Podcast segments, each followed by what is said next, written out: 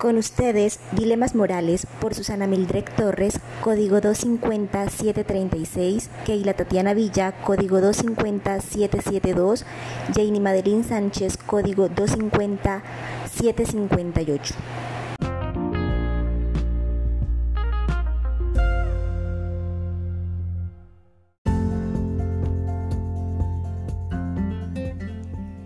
Dilemas morales. Para comenzar, les explicaremos lo que es un dilema moral.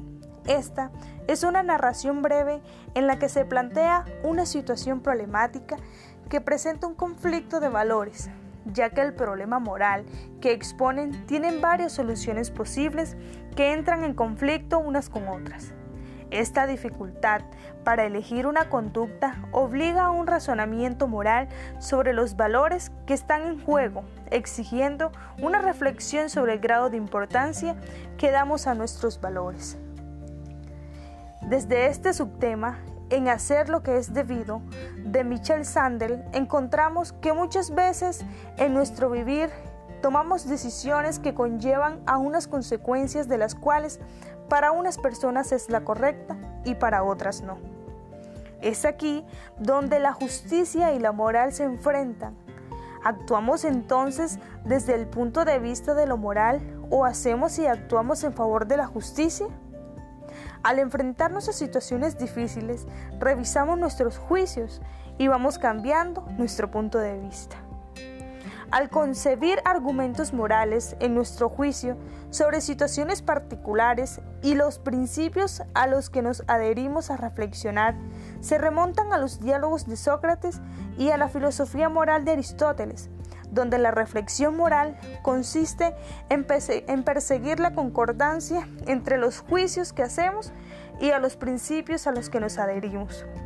Sócrates en la República de Platón expresa que para captar el significado de la justicia y la naturaleza de la vida buena, hemos de elevarnos sobre los prejuicios y la rutina de la vida diaria. He aquí donde observamos que al tomar decisiones no solo afecta nuestra moral y espiritualidad, sino también actuar desde lo justo, sin ocasionar o afectar a las demás personas, se debe tener presente que al tomar decisiones siempre va a existir un algo o un alguien que piense que actuaste de manera errónea.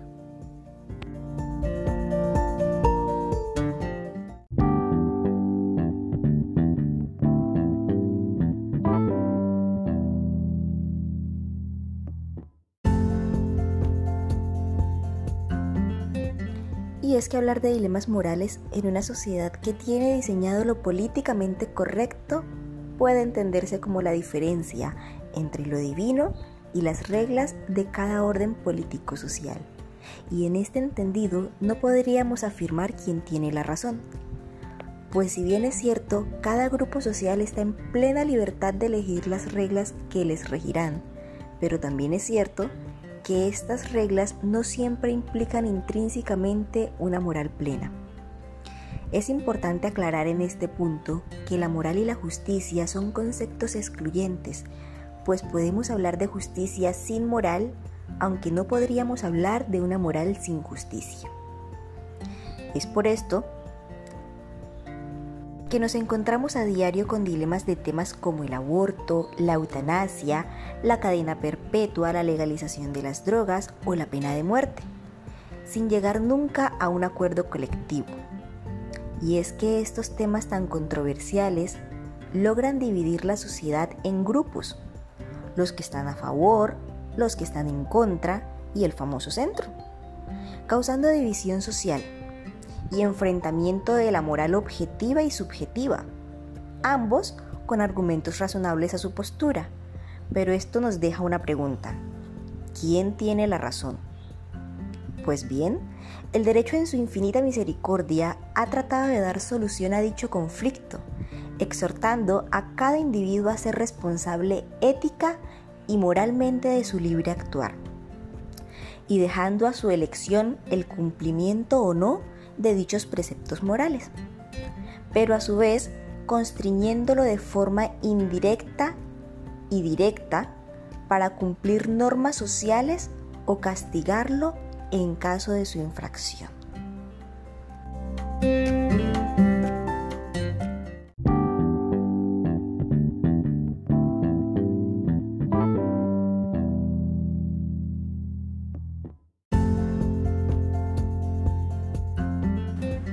Dilemas morales.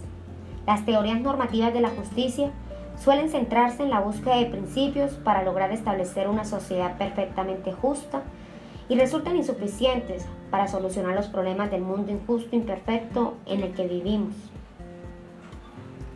Partiendo de esta introducción y para entrar un poco más en contexto, es importante resaltar los principios de este gran valor de la moral uno de los principios fundamentales es la verdad. Para defender el compromiso con nuestra moral, con la verdad hacemos justicia. La verdad es sincera, es honesta, es dura, es tajante, pero siempre deja la conciencia tranquila y el corazón contento. La igualdad de igual forma juega un papel importante dentro de la moral, ya que es aquel juicio moral que se emite bajo las condiciones de imparcialidad en la que los intereses de todos los individuos de la sociedad son tenidos en cuenta de igual modo, lo que puede también hablarse de que se ha alcanzado un acuerdo o se ha suscrito un contrato social.